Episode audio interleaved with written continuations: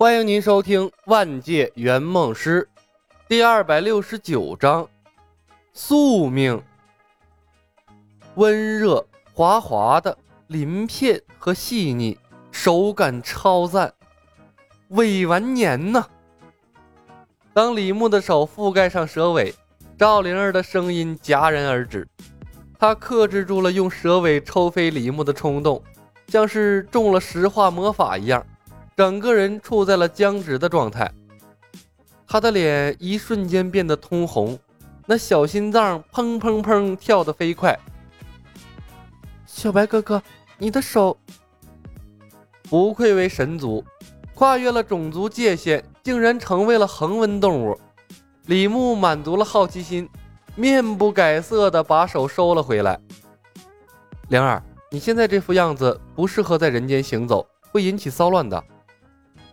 赵灵儿分不清他的小白哥哥到底是有意的还是无意的，他把略显僵硬的蛇尾甩到了身体的另一侧，磕磕绊绊地说道：“小小白哥哥，我知道，可是孕育召唤了大地之母的本能，我也想恢复人类的样子。”李牧道：“用你的血可以暂时把蛇尾收起来。”故意的。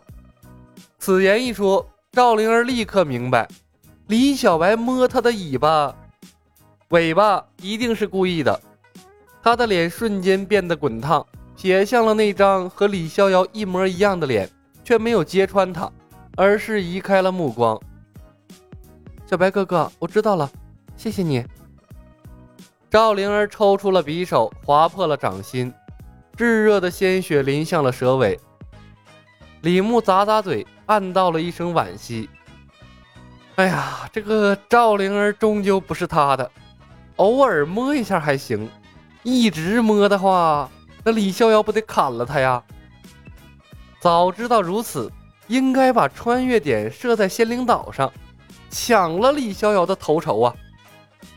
不过转瞬，李牧把这个诱人的想法从脑海里驱逐出去。都怪冯公子，乱了他的心境啊！一个有了牵挂的圆梦师，不是合格的圆梦师，做起事儿来难免束手束脚。只有摸得感情的圆梦师，才能迅速成长起来。李小白，你疯了！阿奴冲了过来。公主这样子多好看，鲜血把蛇尾变回双腿，每用一次会折寿三年。女娲是神族，三年的寿命，九牛一毛啊！李牧说道。世上的人们很愚昧，不是每个人都知道女娲神族。灵儿这样在世间行走，受到的伤害更大。阿奴，你不要管了，小白哥哥说的对。赵灵儿善良的本性发作，笑着说道：“与其他们把我当成妖怪，害怕恐慌，倒不如我折损三年寿命，让大家都好。”阿奴气鼓鼓地瞪着李牧：“我还以为你是个好人。”李牧道：“我本来就是个好人。”唐玉在旁边说道：“阿奴，别说了，李公子真的是好人，他牺牲很大的。”李牧重重咳嗽了一声，唐玉讪讪的闭嘴。没过多久，拜月教徒易容的张老汉回到了茅草房中，腰杆刹那间塌了下去，变成了走路都会气喘的张老汉。见此一幕，唐玉瞬间屏住了呼吸。又过了一会儿，在阿奴百无聊赖的抱怨声中，李逍遥一行人带着从蛇妖手中解救的小慧归来。见到一模一样的两个李小白，阿奴又是一阵兴奋，好似看到了新鲜的玩具，手舞足蹈之下，险些惊动了李逍遥。还好唐玉及时捂住了他的嘴巴，把他按了下去。赵灵儿有了李牧的吩咐，虽然很想去和李逍遥打个招呼，但还是忍住了。随后，李逍遥一行人向 NPC 交任务，在张老汉父女千恩万谢中离开，继续踏上了寻找灵儿的征程。再之后。张老汉父女两人一把扯掉了伪装，露出了拜月教徒的真实面目。这一幕看呆了赵灵儿等人。赵灵儿一颤：“拜月教的人，他们要干什么？”阿奴笑道：“一定是拜月叔叔在跟驸马他们做游戏了。”唐玉皱眉：“李公子，接下来怎么办？要干掉他们吗？”李牧忽然意识到了不对，这事情太顺利了，加入了他和苗壮两个人，拜月教主竟然没有干涉剧情，他就那么大的自信吗？还是说他在十年前见到李逍遥之后，坚信该发生的一定会发生？难道拜月就没对突然多出的两个李逍遥产生过怀疑吗？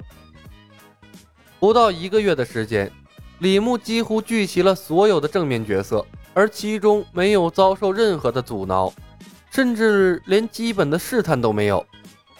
就像是李逍遥被拜月安排着一路打怪升级一样，太顺利往往意味着反常。贪欲，一个可怕的词汇突然闯入李牧的脑海，让他惊出了一身的冷汗。紫金丹、石妖骨、赤鬼王的功力、五灵珠，一条线在李牧的脑海里串联了起来。他虽然暗中布置了一些东西。但是，从他谋划食妖谷，试图用食妖谷窃取赤鬼王千年功力的时候，所做的一切，已经走到了李逍遥的老路上。即便没有拜月教徒的引导，他也会按照自己的思想走下去。虽然过程可能不同，但结果和电视上演的将会一模一样。但是，不得到赤血鬼王的功力。以客户废物一般的资质想学会御剑术，那不知道猴年马月了。这是宿命吗？拜月教主狂妄到一点都不在乎世界上出现了几个李逍遥了。李牧眉头紧皱，要知道他之前的几次任务从没像这次一样纠结剧情。唐玉问：“李兄，出什么事了吗？”这时。两个拜月教徒从茅草屋走出来，又有一个人前来和他们会合。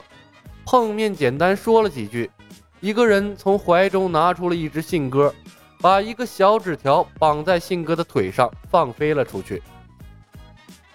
必须做出一些改变了。三发贤者时间刷到了拜月教徒的头上。李牧沉声道：“唐玉，杀了他们！灵儿，把信鸽打下来。”赵灵儿挥手打出一道法术，把刚刚飞出没多远的信鸽击落了。飞星，唐玉长剑在空中画出了一个金灿灿的星芒，撞向了呆滞的拜月教徒三人。星芒刚刚脱手飞出，生死之间的威胁便让三个教徒脱离了贤者时间。三人迅速组成了阵势，展开反击。能被拜月派出来执行关键任务的，都是高手中的高手。哪怕仓促应付，依旧挡住了唐玉的飞星，并做出了反击。而且一反击就是离体的剑气。不得不说，仙剑世界的武功段位太高，已经不是李牧这种连剑气都发不出来，纯依靠武器和内力战斗的三流小混混可以应付的了。唐玉替李牧挡住了三道剑气，李牧用出了人格赋予和贤者时间的双技能，瞬间打断了配合默契的拜月教徒三人组。唐玉趁机贴近了拜月教徒的身边，一个拜月教徒毫不犹豫地丢下了弯刀，扑通一声跪在了地上。我投降。带头的拜月教徒人格也发生了改变，一刀捅进了他的后心。顺势抓起了旁边变得娘里娘气的家伙，把他推向了唐玉，然后转身向树林后飞去。可还没等飞起，贤者时间精准地落在了他头上，他从空中直挺挺地掉了下来。在李牧面前，连九剑仙都飞不起来，更别提区区一个拜月教徒了。唐玉一剑干掉了向他飞过来的拜月教徒。然后追上了坠地之后，便陷入了呆滞状态的拜月教徒头目，在他不连贯的招式中，轻而易举地杀死了他，然后一脸疑惑地看向了李牧。李兄，今天的拜月教徒似乎不太正常。赵灵儿想起了在林家堡外的静止了十分钟的奇妙愉悦感，脸一红。是，是小白哥哥的法术吧？哈，不是法术。是我与生俱来的天赋，可以临时性的打断敌人的招式。李牧笑笑，伸手把赵灵儿手里的信鸽拿了过来，取下了他绑在脚下的信件。纸条上写着：“狐妖蛇妖精元已为李逍遥取得，黑疑似掌握陷阱术，白脱离队伍。”本集已经播讲完毕，感谢您的收听。喜欢的朋友们点点关注，点点订阅呗。谢谢了。